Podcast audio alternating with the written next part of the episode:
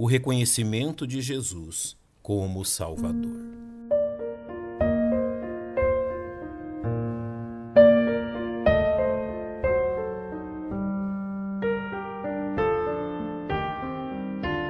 É bem conhecido o relato do encontro entre Jesus e a mulher samaritana, registrada no capítulo 4 do Evangelho de João.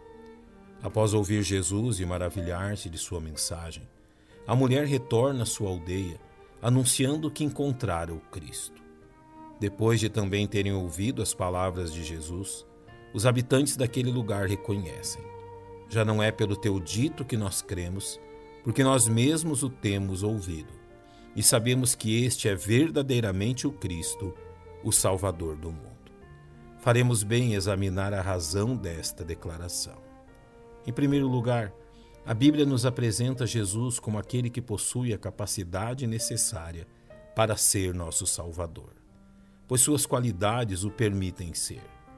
A palavra de Deus estabelece um princípio espiritual que precisa ser obedecido em relação à nossa salvação e quase todas as coisas, segundo a lei, se purificam com sangue, e sem derramamento de sangue não há remissão. Ao mesmo tempo em que reconhece, porque é impossível que o sangue dos touros e dos bodes remova pecados. Era necessário que o Salvador fosse um de nós, um verdadeiro membro da raça humana, e assim aconteceu. Porém, este Salvador necessita de não ter sido atingido pelo pecado que marca toda a humanidade, como relatado na Epístola aos Romanos. Porque todos pecaram e destituídos estão da glória de Deus. E Jesus também cumpriu este requisito, como registrado nas Escrituras, porque não temos um sumo sacerdote que não possa compadecer-se das nossas fraquezas, porém um que, como nós, em tudo foi tentado, mas sem pecado. Ser um membro da raça humana sem pecado capacita Jesus a ser nosso Salvador. Porém, mesmo sendo possuidor das qualidades necessárias ao Salvador, é necessário que este realmente deseje nos salvar. Jesus também cumpriu este requisito de forma completa, consciente da condição dos seres humanos.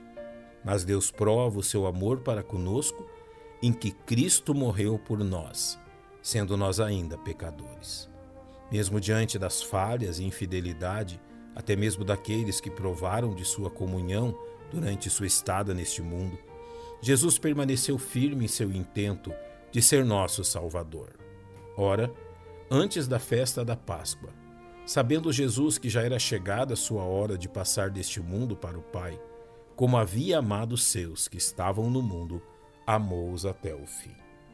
O sacrifício de si mesmo em nosso lugar na cruz do Calvário foi voluntário como registrado nos evangelhos. Por isso o Pai me ama, porque dou a minha vida para tornar a tomá-la. Ninguém a tira de mim, mas eu de mim mesmo a dou.